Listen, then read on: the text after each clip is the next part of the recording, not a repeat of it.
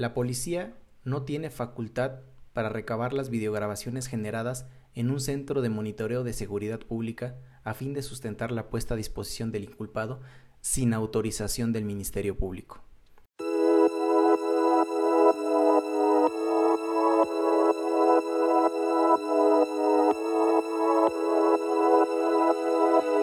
Este es el podcast Realidades Jurídicas. Aquí reflexionarás la aplicación de la norma a partir de casos reales.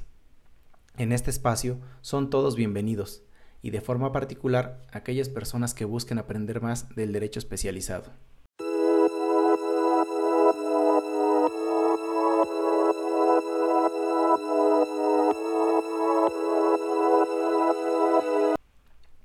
Para entender a detalle cuál es el sentido de esta plática, les explicaré cómo sucedieron los hechos. Un policía reportó que observó en tiempo real, a través de cámaras de videovigilancia, de un centro de monitoreo de seguridad pública, la comisión de hechos probablemente constitutivos de delito por parte de otro policía. Sus superiores solicitaron que se extrajera del sistema informático la videograbación respectiva, la observaron y ordenaron la presentación del implicado, por lo que al terminar su turno fue trasladado a unas oficinas de la policía para que rindiera su parte informativo y posteriormente fue puesto a disposición del Ministerio Público junto con la videograbación. Seguido el cauce legal, el inconforme promovió juicio de amparo directo, en el que planteó que el acto reclamado transgredió los artículos 16 y 21 constitucionales. El Tribunal Colegiado de Circuito del Conocimiento negó el amparo al considerar que los preceptos aludidos deben interpretarse en el sentido de que la recolección de una videograbación generada en un centro de monitoreo de seguridad pública no requiere orden del Ministerio Público ni el tiempo que el implicado esté retenido con motivo de su obtención y análisis constituye una transgresión a su derecho a ser presentado sin demora ante la representación social, cuando tales acciones tengan como finalidad sustentar una puesta a disposición. Inconforme con esa determinación, se interpuso recurso de revisión. En ese sentido, se determinó que en el supuesto en que la comisión de un delito se advierta en tiempo real a través de las cámaras de vigilancia y algún centro de monitoreo de seguridad pública, y por ende se logre la detención en flagrancia del implicado, no puede entenderse que la policía tiene facultad para recabar por sí misma sin orden del Ministerio Público, las videograbaciones respectivas para sustentar su puesta a disposición, ni que la obtención y análisis de esas videograbaciones constituyen un motivo razonable que imposibilita la puesta a disposición inmediata de la persona detenida ante la representación social.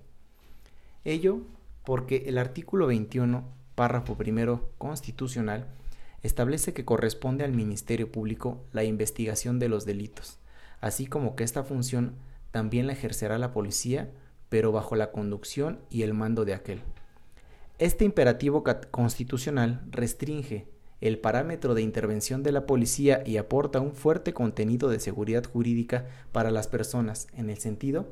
de que la policía no tiene autorización en términos constitucionales para actuar arbitrariamente, en especial tratándose de la detención por la comisión de un delito en flagrancia, pues implica que una vez lograda la detención, en ningún caso está facultada para realizar acciones relacionadas con la investigación del delito sin autorización del Ministerio Público. Por el contrario,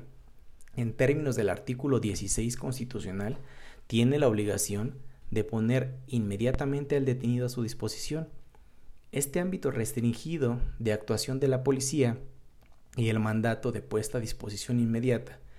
tienen una íntima relación operativa y comparten el mismo objetivo constitucional,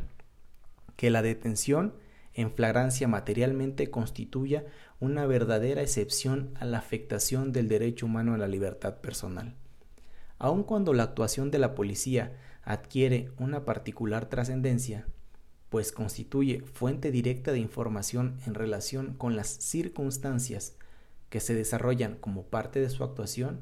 y por ende por regla general, por sí misma puede resguardar los indicios, instrumentos, objetos o productos del delito que haya encontrado en el lugar de los hechos, en el momento mismo de cometerse el delito, o bien inmediatamente después de cometido durante su persecución ininterrumpida. Fuera de esos supuestos, necesariamente su actuación deberá entenderse como una diligencia para la investigación y persecución del delito, que tiene que estar precedida, supervisada y supeditada a las órdenes del Ministerio Público.